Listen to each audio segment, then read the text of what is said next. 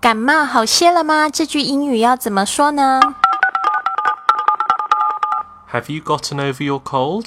Have you gotten over your cold? Have you gotten over your cold?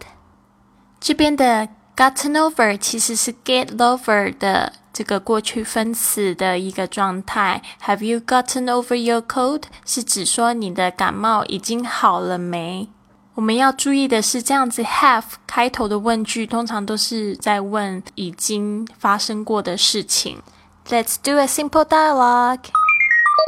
Hi Lily, how's it going? Have you gotten over your cold? I'm feeling much better. Thanks for asking. Since you're feeling better, maybe you'd like to see Godzilla tonight? Sure. 这边 Mr. Wang 问 Lily，How's it going? Have you gotten over your cold? 然后呢，这个 Lily 呢，她说，嗯，感觉好多了。I'm feeling much better.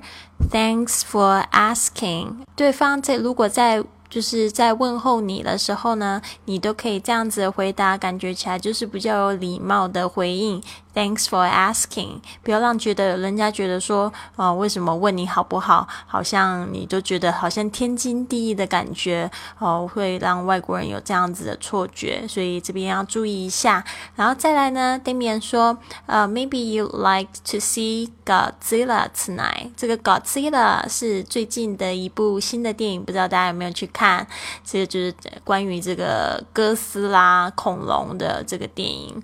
哦，我有去看，我觉得嗯，it's pretty good，it's pretty good，just a little bit loud，就是还不错，但是有一点点大声。那我们再用正常的语速来听一次这个对话。Hi Lily, how's it going? Have you gotten over your cold? I'm feeling much better. Thanks for asking. Since you're feeling better, maybe you'd like to see Godzilla tonight. Sure.